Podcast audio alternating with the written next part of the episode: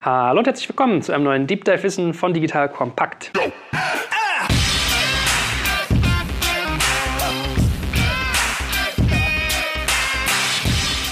Mein Name ist Jörg Kaczmarek und heute geht es um ein ganz spannendes Thema, nämlich Disruption. Da werden wir gleich erstmal erfahren, was das überhaupt ist. Man hat ja schon so ein bisschen das mit Startups assoziiert. Also Disrupten heißt ja eigentlich das Bestehende kaputt machen, neu aufbauen. So ein bisschen Schumpeter-mäßig. In der BWL gab es das ja, kreative Zerstörung. Da habe ich, glaube ich, die Nummer eins hier in Deutschland dafür, den guten Rupert. Guten Morgen, Rupert. Hi Joel, schön, dass ich da sein darf. Freue mich. Ich muss ja eher sagen, das ist ja eine Ehre. Du bist ja hier Bühnenberühmtheit. ich habe dich jetzt schon einmal auf der K5 erlebt und einmal im schönen Karlsruhe auf dem E-Commerce-Forum. Du musst ja schon Groupies fast haben, die sind ja zu dir gepilgert. hör auf, hör auf, hör auf, ich werde schon ganz rot. Nein, also du bist ein sehr guter Vortragender und das, was dort gesagt wurde, ist so spannend, dass ich es auch mal gerne unserem Podcast-Publikum nahebringen möchte. Aber fang noch mal an zu erzählen, wer du eigentlich noch bist und was du so tust. Also erstmal nochmal vielen Dank für die Einladung, dass ich heute da bin. Ich bin Gründer von disruptive.com. Also wir sind die Plattform für disruptive Innovation und wir haben es uns einfach zur Aufgabe gemacht, Innovation, digitale Innovation, disruptive Innovation einfach Organisationen, Menschen, Gründern, Unternehmern beizubringen. Und wir sind der Auffassung, dass das ein Handwerk ist, dass das wirklich ausnahmslos jeder lernen kann, dass das nichts mit Talent an sich zu tun hat, sondern dass man einfach gewisse Vorgehensweisen einhalten muss, machen kann und dann kommt man auf völlig andere Lösungen, völlig andere Ansätze. Und die widersprechen allerdings von den Vorgehensweisen eigentlich so das, was heute der Status quo ist und die Regel ist.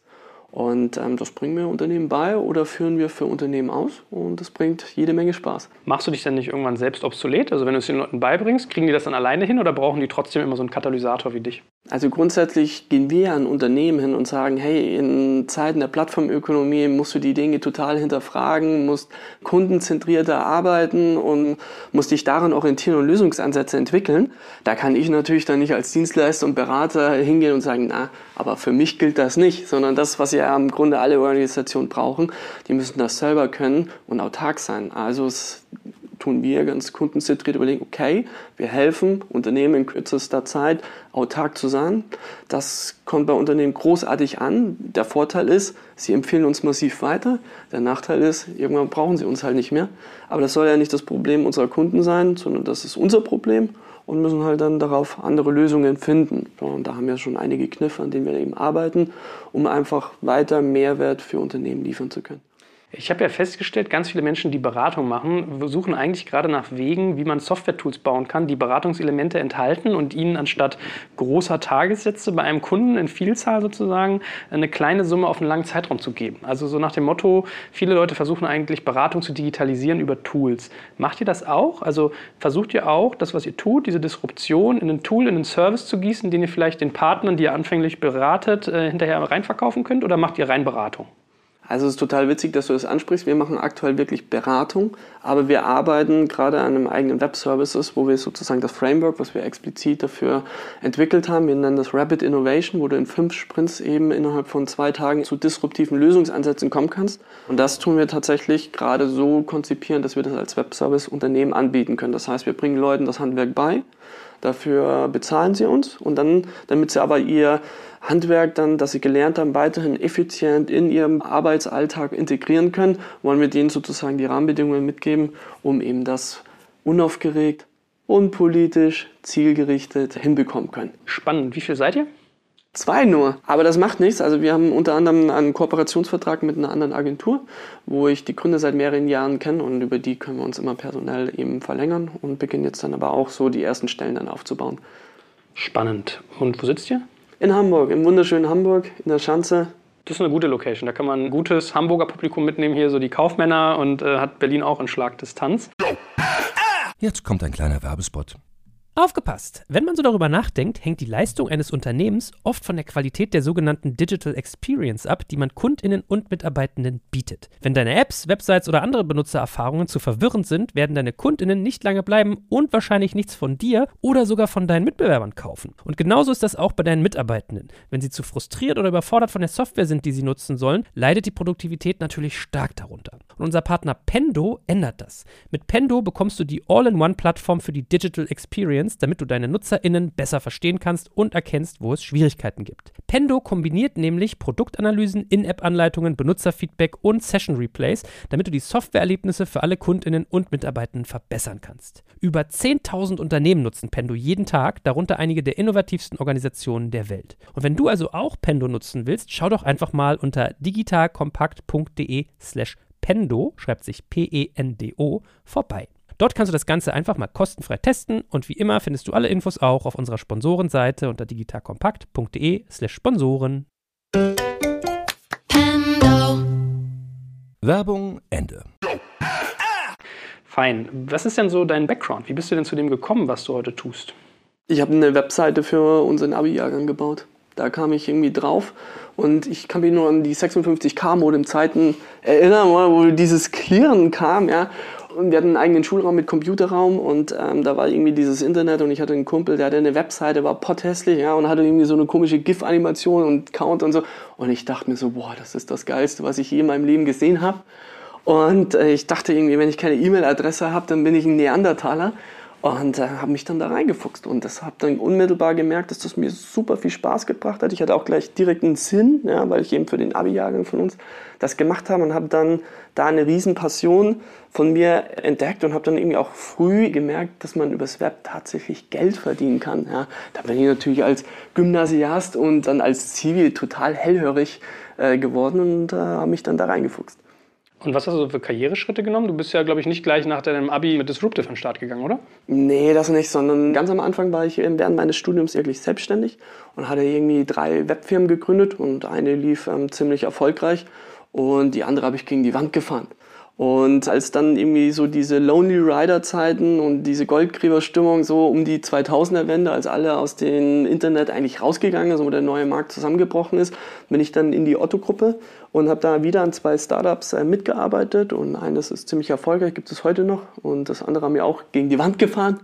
Das heißt also immer irgendwie Fuck-ups und Erfolg ging immer Hand in Hand. Und ich kann dann einfach immer nur sagen, dass ich eigentlich von meinen Misserfolgen immer mehr gelernt habe als von meinen Erfolgen. Die haben mich eigentlich eher träge und besserwisserisch gemacht und äh, ich fand mich dann eher unausstehlich. Und die Misserfolge, da habe ich eigentlich immer unglaublich viel Wissen rausgezerrt. Ist hart, tut weh, niemand macht das gerne, aber ähm, was man daraus ziehen kann, wenn man da selbst reflektiert ist, versucht irgendwie zu durchleuchten. Das Wissen, was ich da jedes Mal generiert habe, war dann das Fundament und die Grundsteinlegung für die Erfolge, die dann immer danach kamen war dann noch ähm, ähm, zweieinhalb Jahre bei einer Retail-Agentur, wo ich die Digitalabteilung aufgebaut habe. War für mich super spannend, weil die eigentlich Interieurdesigns, Schaufensterkonzepte machen. Das heißt, anstatt mit dem SEA und mit dem SEO-Experten war ich plötzlich mit Architekten am Tisch oder mit Interieurdesignern, ja, völlig ausgeflipptes Volk. Und äh, die gehen halt an die Dinge völlig anders ran, denken anders über die Kunden nach, versuchen irgendwie zu überlegen, wie können wir Atmosphäre schaffen und solche Geschichten. Und das fand ich halt alles super spannend und habe halt auf diesen Wegen ganz viele Dinge gesammelt und dann immer versucht, wie kann man das adaptieren, interpretieren für die Digitalbranche. War dann noch vier Jahre in der Digitalberatung, habe dort eine Service Design Abteilung aufgebaut und bin seit Mitte letzten Jahres mit Disruptive, mit dem Handwerk, was ich mir über diesen 15 Jahren im Digitalbereich ähm, beigebracht habe, eben gegründet und jetzt wollen wir eben dieses Handwerk anderen beibringen. Und jetzt wollen wir natürlich mal zum Kern äh, des Pudels Kern kommen. Was genau würdest du denn eigentlich sagen, ist Disruption? Wie definierst du das? Also du hast es ja vorhin mal eingeleitet, kreative Zerstörung. Ich weiß, das ist der offizielle Terminus. Ich finde ihn aber eher ekelhaft, ja, weil Zerstörung, das klingt zu negativ besetzt und ist irgendwie so grausam. Wir sehen das eher anders. Für uns ist es eigentlich mit dem Status quo brechen oder den Status quo hinterfragen, wenn du so willst.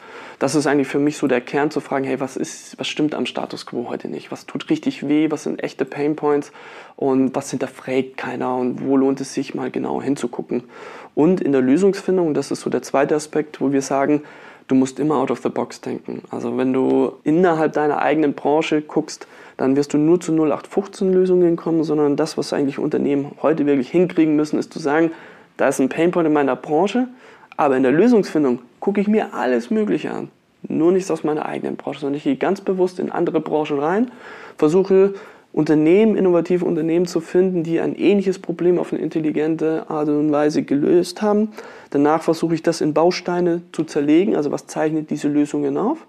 Und diese adaptiere ich und interpretiere ich dann für meine eigene Branche, Wir nennen das Innovation durch Rekombination. Und das ist nicht mal was Ausgeflipptes, sondern das wird schon seit Jahrhunderten angewendet. Es wird einem halt nur nicht beigebracht, sondern wir sind in einem industriellen Zeitalter, die wird maximal effizient beigebracht und eben wie du Dinge durchdeklinieren kannst aber dir wird nicht beigebracht, wie du andere Dinge miteinander verknüpfen kannst, um wirklich neue Dinge hinzukriegen. So, und das ist unsere Interpretation. Wie verkaufst du das? Weil ich könnte mir vorstellen, eigentlich ist ja Goldgräberstimmung gerade bei all den Corporates, die gerade tierisch Druck auf dem Kessel haben. Also die müssen digitalisieren, denen bricht ihr Kerngeschäft weg, die müssen innovieren. Ja? Da kommen ja ganz viele Leute hin und das ist ja so ein bisschen fuzzy. Also Innovation ist für mich ein schwammiger Begriff irgendwie und Disruption klingt auch erstmal so. Oder jeder hat vielleicht auch eine leicht andere Vorstellung. Und wie kriegst du das rübergebracht und dass das vor allem eine, Form von Profit Center für die Leute irgendwann wird, dass das irgendetwas ist, was sie monetär voranbringt und nicht nur irgendwas, wo sie Geld ausgeben und die bunten Spinner sozusagen Post-its an die Wand hauen? Wir halten ganz gerne Impulsvorträge, wo wir das in einer halben Stunde Druckbetankung machen, wo wir das mit einem, ich sage jetzt mal, witzigen unaufgeregten, plakativen Beispielen, wo wir explizit zeigen, hey, wie kommt man auf innovative Lösungen, zeigen das an einem Beispiel von einem Geschäftsmodell, wir zeigen das an einem Beispiel von äh, Marketingkommunikation, wir zeigen das an einem digitalen Produktbeispiel, an, an Zielgruppenansprache, also etwas aus der operativen Praxis, wo wir wissen, Unternehmen schlagen sich damit rum, zeigen, wie man mit völlig anderen Lösungen kommen kann, dann sind sie angefixt, wenn du so willst, so, boah, das ist ja geil, selbst in so biederen Branchen wie Matratzenbranche etc. lässt sich das anwenden und neu denken. Und was wir dann machen, ist, dass wir das in, normalerweise in zwei Tagesworkshops dann einfach beibringen. Und wenn Sie das selber anwenden und merken, boah, das hätte ich niemals gedacht, dass wir innerhalb dieser kurzen Zeit auf diese innovativen Lösungsansätze kommen und das ist eigentlich so der Keim. Da, da schaffst du diesen Nukleus, wo dann Leute sagen, hey, ich will gar nicht mehr anders arbeiten. Das ist so spürbar besser, so wollen wir das in unseren Arbeitsalltag jetzt dann integrieren. Und dann beginnen die Leute aus Selbstmotivation und Eigenantrieb das auch zu machen. Und das ist vielleicht die absolut wichtigste Botschaft, die ich immer Organisationen mitgeben kann. Alle suchen dieses Erfolgsprojekt. Ja, also wo wir es einmal schon mal gemacht haben und es am Markt einschlägt und super erfolgreich ist, das ist totaler Quatsch, weil dann verschiebst du das über zwei, drei Jahre und wenn dann das Projekt nicht erfolgreich ist, dann ist es völlig verbrannt, das Thema sondern du brauchst die Alltagserfolge. Ganz simple, einfache Alltagserfolge. Leute müssen merken, irgendwie, keine Ahnung, in zwei Stunden komme ich zu viel besseren Ergebnissen, als ich sonst gewohnt bin. Wir haben eine kleine Initiative dadurch entwickelt, die haben wir live geschickt und die Interaktionsquote ist um 20 Prozent höher gegangen. Also diese ganz schnellen, simplen Quickwins, wo die Leute sofort merken, spürbar in ihren Alltag, es wird besser. Das ist das, was man eigentlich hinkriegen muss als Organisation, weil dann tust du sozusagen Selbst- und Eigenmotivation anschieben, weil die Leute ein eigenes Interesse haben, das auch so zu machen. Ist das, was du tust, denn wirklich ein tägliches Tool? Also wende ich das irgendwie an, wenn ich ein neues Aufgabenfeld habe, ein neues Detail? Mache ich das im, im, tagtäglichen oder mache ich das eigentlich nur, wenn ich jetzt so ein Projekt groß neu anlege, wenn ich sozusagen so einen Grundstein lege und danach eigentlich Prozesse einziehe? Wann, wann wende ich das an? Dauernd oder eher bei großen Sachen? Sowohl als auch tatsächlich. Also ähm, es ist das perfekte Tool, um eben evolutionär an meinem eigenen digitalen Produkt, wie zum Beispiel einen Online-Shop, permanent weiterzuentwickeln aber du kannst es auch anwenden, um eben völlig neue Geschäftsmodelle dir zu erarbeiten. Für mich ist das gar nicht so sehr ist das Alltag oder große Projekte, sondern ähm, was sind die Themen, mit denen ich mich rumschlage. Und immer wenn ich ein Problem habe, wo ich nicht weiterkomme, ist es ein super Tool anzuwenden, um eben auf völlig neue Lösungsansätze zu kommen. Oder wo ich auch massiv unter Druck bin, wo ich merke, ey, da sind wir wieder besser als unsere Konkurrenz. Wir sind eigentlich total austauschbar. Unsere Kunden merken überhaupt gar nicht, warum die bei uns kaufen sollten. Immer wenn du mich mit solchen Problemstellungen rumschlägst, dann ist das eigentlich die perfekte Art und Weise. Ist es denn für alle Branchen anwendbar? Können das konservative Unternehmen machen? Können das Unternehmen machen, die was fertigen oder die nichts fertigen? Software versus, was weiß ich, äh, reine, reine Beratung. Kann das jeder machen oder ist das sozusagen auf einen bestimmten Bereich eingegrenzt? Also es kann wirklich jeder machen. Und ich glaube, die Leute müssen einfach mal aus dem eigenen Tunnel raus. Ja. Egal, mit wem ich spreche, bei denen ist es immer am kompliziertesten. Ne? Ich rede mit der Automobilbranche und sage, boah, Automobil, ja, die Textilbranche, die haben es ja einfach. Ne? Und wenn du dann wieder mit einem Textiler redest, ja, die Automobilindustrie, die haben es ja super einfach. Die haben da ihre Produktionsstraßen ne? Ähm, und da haben sie ihre Roboter und ihre Maschinen super easy. Aber wir arbeiten mit echten Menschen, wo jeder Schnitt komplett anders ist. Und wir müssen nach Bangladesch und Indien. Das ist super komplex. Ja? Also ähm, das sind meiner Erfahrung nach Ausreden. Es ist keine Frage von Branche, es ist eine Frage von Themen. Ehe wir dann mal gleich das Vorgehen genau nochmal auseinandernehmen und auch mal ein paar schöne Beispiele, weil das macht ja den Spaß daran äh, durchgehen. Was sind denn so typische Vorurteile, die man da im Prinzip zu bewältigen hat, wenn du Disruption verkaufst? Also das erste Vorurteil, was alle haben, alle meinen immer zum Mars fliegen zu müssen. Also es geht überhaupt nicht darum, was man macht. Ja, jeder will das nächste iPhone erfinden, das ist völliger Mumpitz. Äh, da muss man eine Sache sehen. Heute gelten Facebook, Google als die Innovatoren, aber Google war die 20. Suchmaschine. Facebook war das 25. soziale Netzwerk. Wenn ich zu dir hingehen würde und sage, hey, ich habe vor, die 25. Suchmaschine zu gründen, dann würdest du ja nicht sagen, ja, du bist ja aber ein Innovator hoch 10. Sondern es geht nicht darum, was man macht. Das heißt, es geht darum, wie man es macht. Das heißt, wie gehe ich es an? Und 90 Prozent der Zeit wird heute in den ganzen Unternehmen und in den Innovationsabteilungen, in den Abteilungen allgemein darüber überlegt, was machen wir. Aber das sollte eigentlich nur 10 Prozent der Zeit sein. Sondern einfach so, hey, was ist das verdammte Scheißproblem, um das wir uns kümmern müssen? Und dann ist das Thema was abgehakt. Und dann geht es nur noch wie. Und wie kann ich mich inspirieren lassen? Wie kann ich Dinge neu komplett verknüpfen? Und wie gehe ich das an? Das heißt, das ist die Kernfrage. Weitere Vorurteile? Meine Branche ist komplex, habe ich gelernt. Äh, ist das bei mir anwendbar, wäre so ein Thema. Und äh, die, die, Leute denken zu groß. Hast du noch andere Faktoren, die dir so begegnen, wo du sagst, hm, wenn ich die ausgeräumt habe, dann äh, äh, fallen die Dominosteine? Das ist die Effizienzlehre. Heute sitzt jemand vor dir, der von sich mit Stolz sagt, ich bin absolut ineffizient und dadurch bin ich besser. Es gibt wissenschaftliche Studien, die zeigen, wenn du eine Aufgabe auf den Tisch bekommst und du fängst unmittelbar an, diese zu bearbeiten, ne? also diese klassische Selbstoptimierungslehre, die wir überall gepredigt werden, dann sind die Ergebnisse nachweislich weniger kreativ. Sondern das Beste, was man machen kann, ist eine Aufgabe irgendwie in seinen Kopf reinbringen, aber dann einfach mal zwei, drei Tage sacken lassen weil das Gehirn dann von alleine beginnt, Verknüpfungen zu allen möglichen Dingen herzustellen. Irgendwas, was ich aus dem Alltag sehe, weil ich irgendwie einen Artikel lese und plötzlich merke ich, hey, stopp, da steht was, das könnte mir bei dem anderen Problem weiterhelfen. Und plötzlich stelle ich irgendwie Verknüpfungen her, die sonst unter den Tisch gefallen wären. Und das heißt, heute muss man eigentlich viel mehr Effektivität den Menschen beibringen als Effizienz. Ja, und mein plakativstes Beispiel immer, Gutenberg hätte der nach der Effizienzlehre, so wie sie heute gepredigt hat, hätte Mönche dazu gebracht, schneller zu schreiben. Ja, aber was er gemacht hat, er hat die Druckpresse von Münzprägung kombiniert mit Buchstabenlettern und hat den Buchdruck erfunden. Er war effektiv und hat dadurch irgendwas völlig Neues ins Spiel bringen können. Ja, das ist ein schönes plakatives Beispiel. ich meine, es stimmt, mir geht es auch manchmal so, dass ein Thema beschäftigt und auf einmal hat man das Gefühl, so um einen rum passiert das Gleiche mehrfach. Also an mehreren Stellen siehst du auf einmal ein und dieselbe Sache, die irgendwie zu deinem Thema passt. Also man hat auf einmal so eine ganz selektive Wahrnehmung. Von daher kann ich mir lebhaft vorstellen. Ich, ich weiß, in der Uni hat mir auch mal ein Kommilitone versucht, den Unterschied zwischen effektiv und effizient beizubringen. Vielleicht kannst du das nochmal in einem Satz sagen. Was ist effizient im Vergleich zu effektiv? Effizienz ist, Dinge richtig zu tun. Also schnell auf die Straße zu bringen, ohne irgendwelche Zeitverlust oder sonst irgendwas. Und Effektivität ist, die richtigen Dinge zu tun. Das ist eigentlich der wesentliche Unterschied. Und wir beschäftigen uns ganz viel damit, die richtigen Dinge anzustoßen und beschäftigen uns eigentlich weniger damit, wie man diese Dinge dann total effizient durchdekliniert, ausrollt und hochskaliert. Okay, und jetzt wollen wir es wissen. Wie ist das Vorgehen, um sowas zu tun? Du hast ja schon ein Stück weit das gesagt, äh, in Teile zerbrechen, sich Anregungen zu holen. Wenn jetzt jemand vor dir steht und sagt, ja, ich habe folgendes Thema, da will ich innovativ sein, wie gehst du vor? Was sind deine Bausteine? Das, was Menschen brauchen, wenn sie sowas äh, bekommen, ist geistige Orientierung.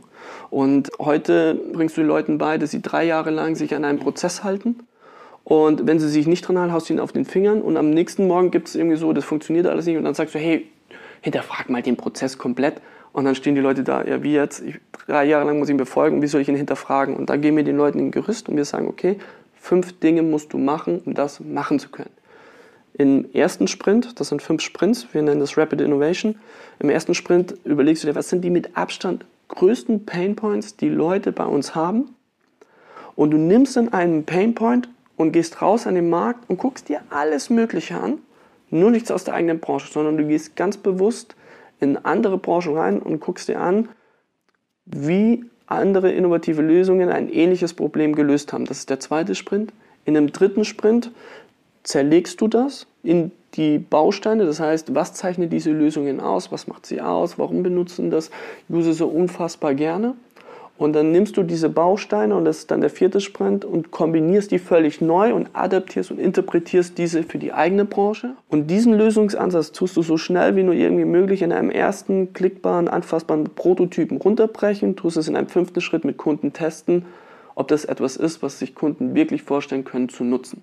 Nach jedem Sprint produzierst du Ergebnisse Und diese Ergebnisse nutzt du, um wieder in der Zukunft darauf aufzubauen. Also wir gehen teilweise mit Unternehmen, gehen in Workshops rein, sammeln Painpoints von Kunden und merken dann teilweise, dass parallel am gleichen Tag ein anderes Team auch an Painpoints gearbeitet hat.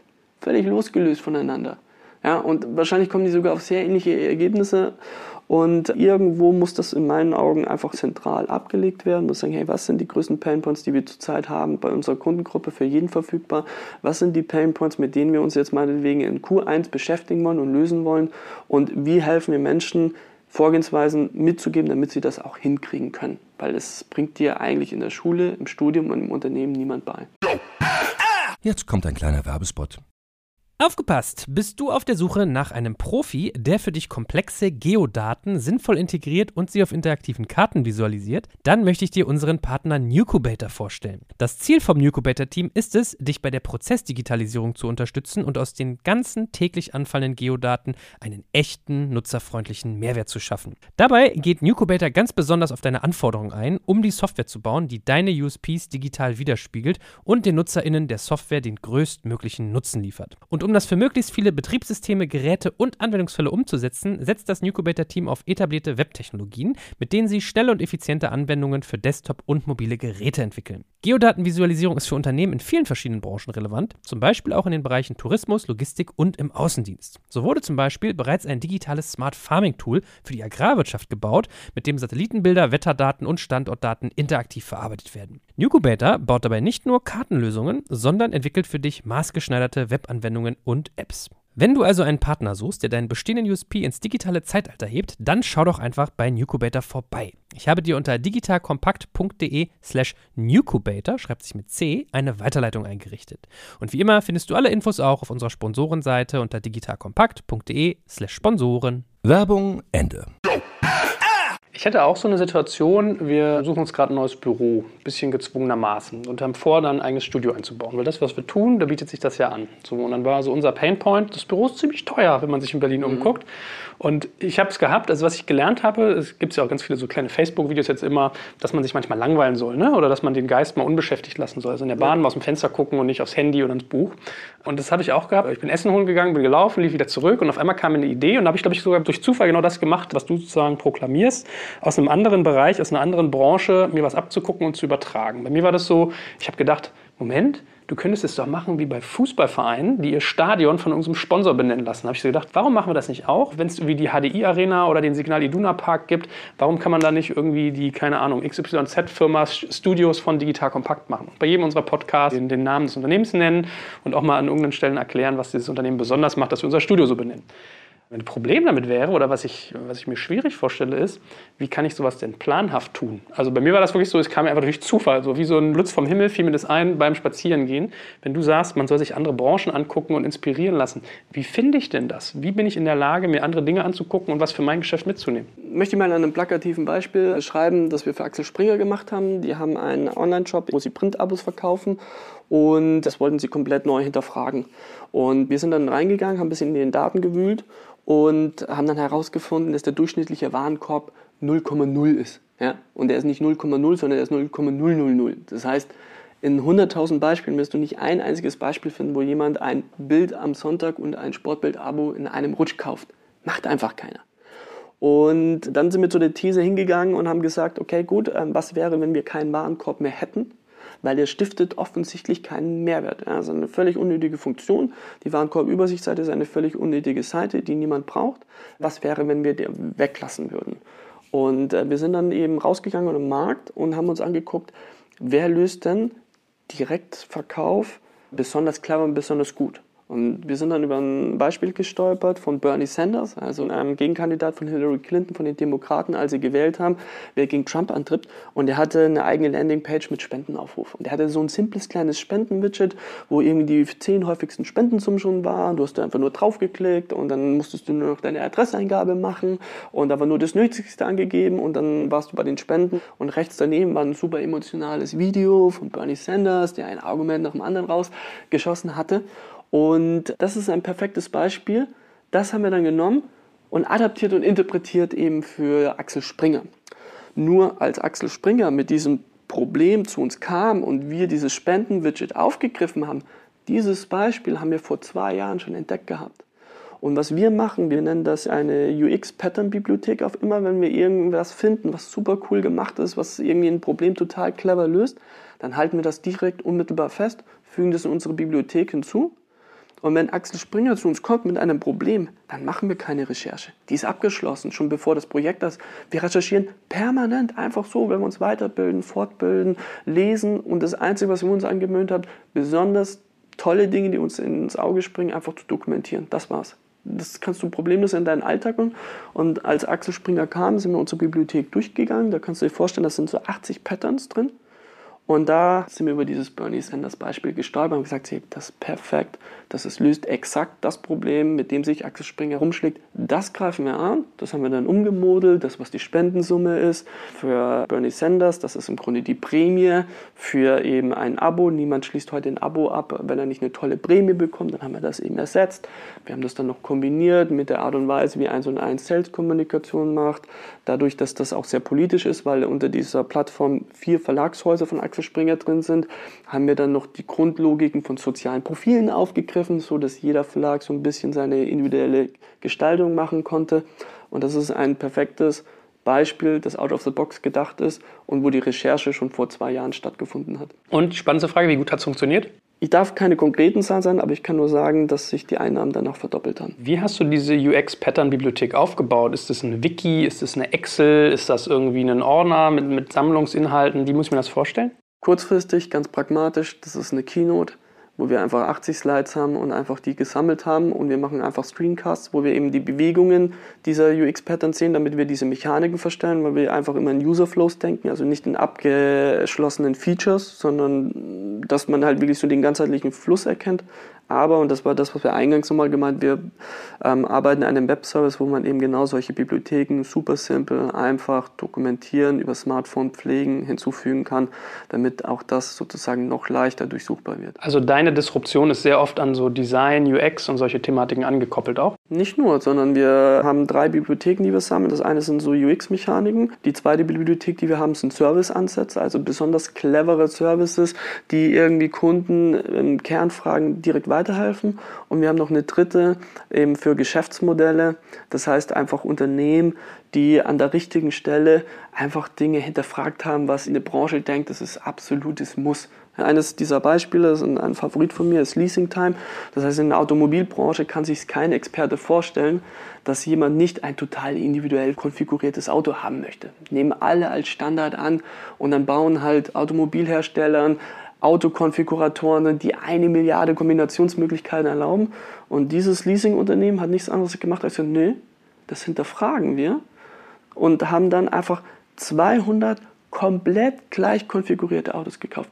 Selbe Farbe, selbe Motorisierung, selbe Innenausstattung und dadurch konnten sie eine komplette Produktionsstraße kaufen und haben einen so großen Preisvorteil raushandeln können, was für die Automobilindustrie natürlich viel leichter abbildbar ist, dass sie 40% Rabatt kriegen können. Und diesen Rabatt haben sie an ihre Kunden weitergegeben und haben damit es geschafft, das aktuell am schnellst wachsende Leasingunternehmen zu sein in einer völlig gesättigten Branche und gleichzeitig um Längen billiger zu sein als selbst der zweitbilligste Leasing-Anbieter. Worauf sollte man da achten? Wenn du sagst, du fängst erst an, indem du dir deine Schmerzpunkte raussuchst, dann gehst du hin und guckst an, was der Markt macht. Also auf was für Elemente achtest du, wenn du eine Marktbetrachtung gemacht hast und sagst, das möchte ich jetzt zerlegen und auf mich übertragen? Also einen Baustein legen wir immer dann an, wenn wir so einen kleinen Heureka-Moment haben. Man macht etwas und denkt sich, wow, das ist echt gut gemacht. Also dieses Momentum oder das finde ich cool. So, und immer wenn das auftritt, dann stellen wir uns die zweite Frage halt, stopp, wäre das was für unsere Bibliothek? Und dann hinterfragen wir das, ist das wirklich gut genug? Und wenn es gut genug ist, dann dokumentieren wir. Aus Ende A. Mehr ist es gar nicht. So, und jeder hat irgendwie so einen internen Qualitätsfilter. Da gibt es nichts, sage ich jetzt mal, so eine klassische Regel, an der man sich orientieren kann, sondern nur, wenn einem etwas besonders positiv einfach ins Auge sticht. Und jeder hat diese Momente mal, wo man sieht, hey, das finde ich richtig gut gemacht. So. Ich frage mich trotzdem so ein bisschen, auch gerade wenn man den vierten Schritt betrachtet, den du gesagt hast, äh, die Neukombination der Bausteine. Kann man das wirklich, wenn man auch gerade, wie du sagst, vielleicht in so Prozessen schon seit Jahren verhaftet ist, dass man erst erkennt, wow, was ist irgendwie so wichtig, dass ich diese bei der Bausteinzerlegung mir das festhalten sollte und B, wie kombiniere ich es dann neu, um was Eigenes draus zu machen? Das ist ja, also ich glaube, dass man da relativ viel Erfahrung für braucht oder vielleicht auch eine gewisse Zeit, bis man das gelernt hat. Das glatte Gegenteil ist der Fall. Wir führen Ah, okay. zig Workshops durch und wir waren in Workshops schon drin, wo einfach ähm, eine Junior-Designerin, die gerade erst eingestellt hat, einen Impuls in die Gruppe reingegangen, wo wirklich dem Geschäftsführer die Kinnlade runtergefallen ist und gesagt hat, wow, warum bin ich da nicht drauf gekommen? Wir hatten aber auch Workshops, wo irgendwie ein Controller oder ein Finanzer irgendwas in den Raum reingeschmissen hat, wo dann Kreativer gesagt hat, das ist es. Und nur weil halt jemand mit einem anderen Blickwinkel auf ein Thema schaut und dadurch etwas in die Gruppe reinschmeißen kann, kann dann zum Beispiel ein Kreativer sagen, boah, das war jetzt für mich, das hat so einen Knoten gelöst, das greife ich auf und tu das dann eben ummodeln. Diese Momente, die finden überall statt. Und wir sagen halt immer, das ist ein Handwerk, das hat nichts mit Talent zu tun, das ist so eine Commodity-Fähigkeit eigentlich, so wie Lesen, Schreiben, Rechnen, nur die Leute dürfen nicht sich einbringen, also hierarchielos und abteilungslos. Ja, also heute der industrialisierten äh, Logik her denken wir, ein Finanzer kann nur Finanzen, Controller kann nur Controller und ein Kreativer kann nichts mit Finanzen anfangen, aber auch ein Kreativer muss eine Steuererklärung abgeben, auch ein Finanzer geht vielleicht gerne ins Theater, pflegt seinen Garten. Ja? Also die Leute sind vielschichtiger und wir merken immer, je ganzheitlicher man auf ein Problem guckt, also über unterschiedliche Facetten man auf ein Problem blickt, umso ganzheitlicher bildet man einfach das Problem ab, weil eine Person alleine kann gar nicht an alles denken. Ja, ist eine schöne Lehre eigentlich, hast du recht. Ich überlege mein eigenes Unternehmen gerade durch. Ne? Das ist wirklich so, man versucht Prozesse zu bauen und Effizienzen und Verantwortlichkeiten zu schaffen und eine Person macht dann eine Sache. Und gleichzeitig hat man aber gemerkt, so, ich, ich weiß, wir hatten mal so ein Design Thinking Projekt, wo es darum ging, wir haben ging um Energiesparen. Und bei uns war es auch völlig verrückt eigentlich, wir hatten irgendwie eine Architektin, einen äh, Software-Designer, mich als so Medienfuzzi und der vierte war, ich, BWLer. Und was die halt alle reinbringen, ist halt völlig anders in so ein Projekt, als äh, wenn es nur gleichgeschaltete Menschen tun würden. Ne? Von daher äh, echt interessant. Wie setzt ihr denn das Prototyping und das Testing um? Hast du da Tipps für Menschen, die damit noch nicht so erfahren sind? Macht ihr sowas mit Papier? Macht ihr kleine Software-Prototypen? Wie weit geht ihr da? Also um einen ersten Lösungsansatz eben ein Gefühl dafür zu bekommen, ob das gut genug ist, das machen wir auf Papier. Wenn wir zum Beispiel an einem Mobile-Konzept arbeiten und überlegen, wie sieht die Seite aus, wenn jemand draufkommt, wie funktioniert es, wenn es jemand bedient, was kriegt er dann angezeigt, wie kommt er davon wieder weg, dass man das einmal ganzheitlich abbildet und das lässt sich zeichnerisch astrein lösen. So, und dann hast du mehr oder weniger sechs, acht Prototypen und du kriegst ganz schnell raus, so auch in der Gruppe, wenn die Leute dann eben Punkte verteilen und so weiter und so fort, was wirklich Potenzial hat, was den Leuten sofort anspringt und die Dinge beginnen wir dann erst wirklich am Rechner in echte Screens zu verarbeiten. Und bei diesen, wenn wir echte Screens bauen, also Click-Prototypen und Click-Dummies, da bauen wir auch auf UI-Kits auf. Also das heißt, da gibt es einfach einen CTA-Button, der sieht halt immer gleich aus, weil da geht es noch nicht um kosmetische Themen, sondern es soll natürlich ein bisschen gut ausschauen. Aber es geht vor allem erstmal darum, funktioniert das. So, und da kriegst du total schnell Pace auf die Straße, erstmal zeichnerisch lösen, wenn es gut genug ist, tust es mit einer Standard-UI-Kit, dann mit einem Klick-Prototypen umwandeln, den verprobst du mit Kunden und dann, und wirklich nur dann, wenn das alles gut läuft, dann kippst du es im Grunde in die Entwicklungsabteilung an. Gut, also wer sich gerade noch fragt, was ein CTA-Button ist, Call to Action. Ähm, Ich versuche manchmal den Übersetzer hier auch zu spielen. Nochmal Stichwort zum Thema Vorteile, vielleicht kleine Rückfrage, weil ich mir, also kam mir so der Gedanke, während wir darüber sprechen, haben die Menschen teilweise Probleme damit, Ideen zu klauen, in Anführungsstrichen? Also, dass man sich woanders Inspiration holt für sein eigenes Feld? Gibt es da Störgefühle oder finden die das im Gegenteil sogar ganz geil? Es gibt zwei Arten.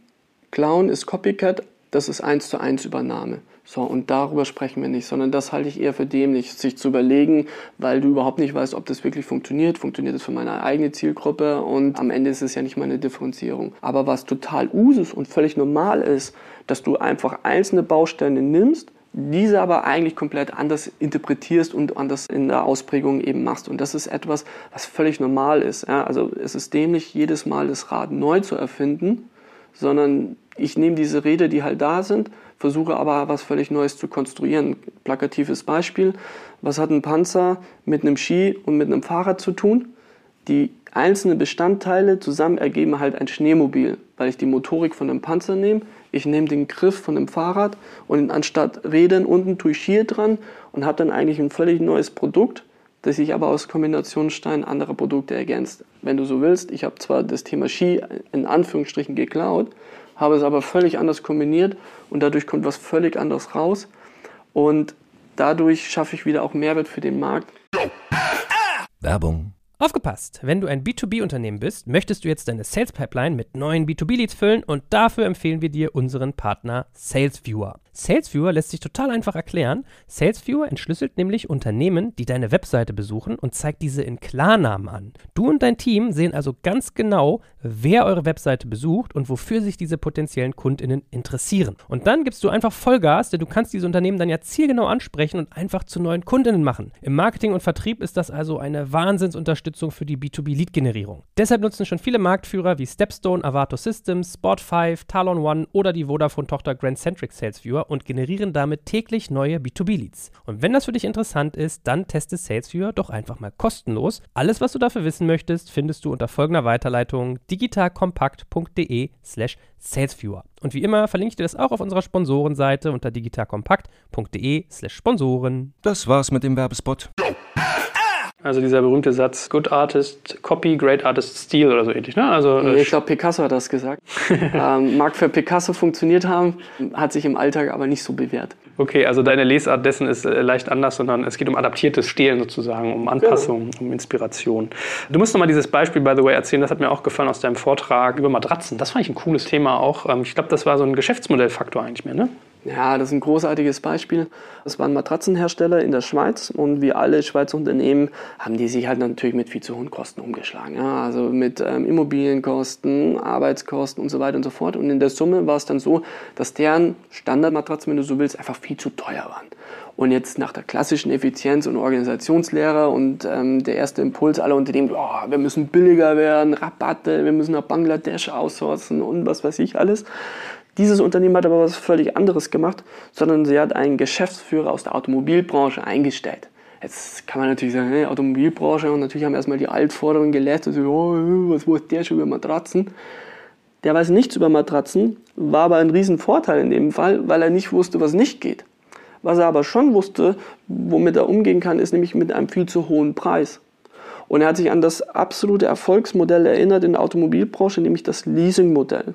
Und das Leasingmodell ist halt spannend, um wenn du einen Dreier BMW nimmst, der irgendwie 40.000 Euro kostet, was halt einfach nicht jeder sich leisten kann. Nur ein Leasingvertrag bricht diese 40.000 Euro runter in einen monatlichen Betrag von, sagen wir mal, 250 Euro. Und dadurch wurde dieses sündhaft teure Auto plötzlich für völlig neue Zielgruppen erschwinglich. So, und dieses Grundprinzip hat er angewendet und dann eben adaptiert für die Matratzenbranche, indem er gesagt hat, okay, wir verarbeiten jetzt in jedem unserer Matratzen einen Funkchip und wir gehen zur Hotellerie und sagen denen, wir schenken euch unsere Matratzen und ihr bezahlt uns nur noch nach Nutzung. Und das waren zwei Innovationen auf gleichermaßen. Einmal auf der Kundenseite, weil plötzlich Fixkosten ja, also 1000 Matratzen für 400 Euro, halbe Million Investment, plötzlich in variable Kosten umgewandelt wurden, also Investitionsvolumen erstmal 0 Euro. Und auf Herstellerseite war es auch eine große Innovation, weil man muss wissen, dass so eine Matratze zehn Jahre in so einem Hotelzimmer bleibt. Also wenn mal jemand wieder scheiße liegt, dann weiß er, dass er das Ding wahrscheinlich schon älter ist. Nur haben sich diese Einzelbeträge dieser Nutzung nach drei Jahren so lange kumuliert, dass sie in etwa dem ursprünglichen Fixpreis entsprochen haben, nur dass sie an der Matratze sieben Jahre weiter verdient haben. Gleichzeitig haben sie es geschafft, dadurch eine permanente monatliche Einnahmequelle zu kriegen, unabhängig davon, ob jetzt der Sommer wieder tierisch heiß ist, ob das Weihnachtsgeschäft funktioniert oder ob Rabattaktion ist oder nicht. Und damit haben sie plötzlich planbare Umsätze. Ja, super geiles Beispiel. Das war mein Favorit in deinem Vortrag. Das fand ich richtig cool. Ja, ist sowas, sowas liebt man ja. Das, man kriegt, glaube auch ein Gefühl, warum deine Vorträge interessant sind. Also von daher rege ich die Leute an, sich mal das nächste Mal äh, zu dir zu begeben ins Publikum.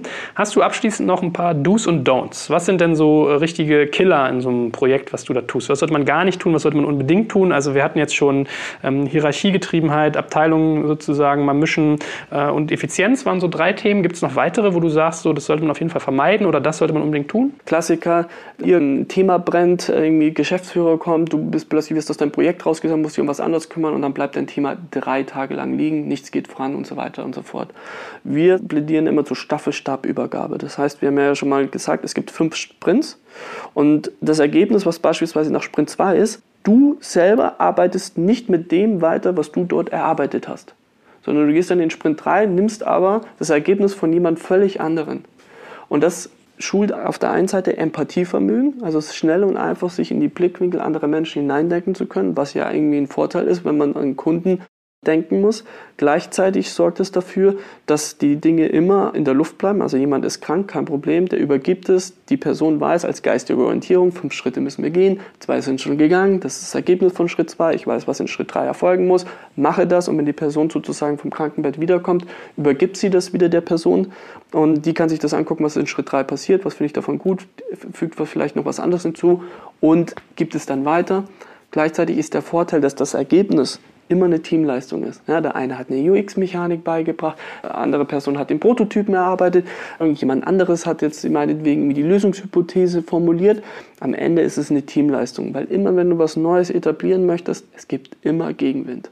Und wenn nur eine Person das bearbeitet hat, dann wird nur diese eine Person aufstehen. Wenn aber fünf, sechs sich irgendwie mit eingebracht hatten und sich wieder damit entdecken und identifizieren, dann kann man sicherstellen, dass viel, viel, viel mehr Menschen aufstehen. Und man wundert sich, wie einfach ein Controller manchmal so ein Projekt freigeben kann, wenn er merkt, er hat selber einen Impuls damit reingebracht. Das ist ja echt krass schlau, aber es ist auch unfassbar schwer. Ne? Also ging mir so, eigene Projekte loslassen und dann an andere übergeben, ist doch super hart. Der Horror. Ja, und es war, ich habe für mich war das auch super hart, weil ich bin eigentlich auch so ein A bis Z-Typ und am liebsten möchte ich nur alleine rumwursteln. War für mich unfassbar hart, das abgeben zu können. Vielleicht das Heftigste, was man lernen muss. Aber wenn man dann einmal sieht, was dabei Ergebnisse rauskommen, wie der Blickwinkel anderer einen selber schult und sagt, ja, ist schade, daran hätte ich gar nicht gedacht. Das ist total genial, das greife ich direkt auf. Also wie viele Impulse man wieder zurückgibt. Mittlerweile bin ich Enthusiast und kann gar nicht genug abgeben und bin gespannt, was Leute damit wieder damit machen und mir dann wieder überlegen, wie kann ich das wieder weiter verformen und so weiter und so fort. Und die Geschwindigkeit, die ist unfassbar schnell. Du bist viermal so schnell und hast irgendwie viel mehr Zusammenhalt auch zwischen den Abteilungen. Spannend. Hast du noch andere Do's und Don'ts oder sind das so die wesentlichen Sachen, die man bei deiner Arbeitsweise beachten sollte? Dokumentieren. Niemand traut jemanden, der behauptet, es ist mir beim Duschen gekommen, ich saß auf der Toilette, ich habe was geraucht oder sonst irgendwas, sondern die Leute wissen, wie bist du drauf gekommen. Und da musst du gnadenlos ehrlich und transparent sein. Das ist das Problem, was, mit dem wir uns beschäftigen. Wir haben diese vier Unternehmen am Markt gefunden, die das besonders clever machen. Das gefällt uns besonders an diesen Lösungen. Das haben wir so und so adaptiert und interpretiert für unsere Branche. So sieht das konkret raus und das haben Kunden dazu gesagt. Weil auch ein Geschäftsführer oder ein Controller, die müssen das verstehen können. Wie kamst du denn da drauf? Gleichzeitig schafft das, dass du einen roten Faden für jede Idee hast, immer die gleiche Herleitungsgeschichte. Das heißt, du kannst komplette geistige Energie nur in inhaltliche Ausprägung und Entscheidung reinstecken und nicht mehr, ich muss jetzt die Herleitung kapieren, bringt das irgendwie überhaupt was und so weiter und so fort. Und grundsätzlich ist es ja so, dass total häufig, nur weil irgendwie der fünfte Schritt scheiße war, und das Ding halt irgendwie nicht gut ist, heißt es doch nicht, dass alles, was vorher passiert ist, falsch war. Sondern keine Ahnung, nach 70 Prozent hast du vielleicht die falsche Weggabelung genommen und bist aus Versehen nach links gegangen, hättest halt nach rechts gehen müssen. Aber wenn du es sozusagen simpel und einfach in bestehende Vorlagen einfach nur rein pflegst, dann kannst du halt immer nur so lange zurückgehen, wie du merkst, ah, jetzt hat es wieder eben ähm, Qualität, da fange ich wieder an, was danach, das schmeiße ich weg und tue von dort aus eben in eine andere Richtung gehen und greife wieder auf. Auch das wieder, das ist viel, viel besser und effektiver, als wenn ich jedes Mal alles wieder von anreiße und wieder von Null beginne. Ein wirklich inspirierender, anregender Bereich, in dem du da tätig bist. Und ich glaube, wir haben den Leuten ganz viel äh, Praxiswissen beigebracht. Wenn man mit dir arbeiten möchte, was muss man tun? Wie kommt man an dich ran? Einfach bei disruptive.com, das ist unsere Webseite, da haben wir ähm, nahezu auf jeder Seite ein Kontaktformular, man kann an dem gar nicht vorbeikommen, einfach unverbindlich anschreiben. Wir melden uns eigentlich innerhalb eines Tages, wir schicken gerne Zusammenfassungen, wie das im Detail funktioniert, kann sich jeder ein Bild davon machen. Wir sind total frei mit unserem Wissen. Und wenn dann immer noch jemand sagt, hey, das finden wir spannend, dann ähm, telefonieren wir gerne, machen Vorschläge, wie könnte man das im Idealfall für die Organisation, wo man arbeitet, mit dem Problem, wo man sich beschäftigt, am besten aufgreifen. Hervorragend, lieber Rupert. Dann danke ich dir ganz herzlich, dass du auch heute so viel Wissen geteilt hast und äh, bin sehr gespannt, was du im nächsten Jahr dann sozusagen, wenn wir uns in zwölf Monaten sprechen, noch für geile Beispiele hast. Ja, vielleicht sogar schneller als in zwölf Monaten. Das wäre natürlich der Burner. Stimmt. Stimmt, du musst ja schnell iterieren ne, bei deinem Thema. Aber so ist es. Ich wollte nicht sagen, dass wir uns ein Jahr nicht sehen, sondern ich bin mal gespannt, was sozusagen äh, da noch so reinfließt. Also vielen Dank dir. Gerne, gerne.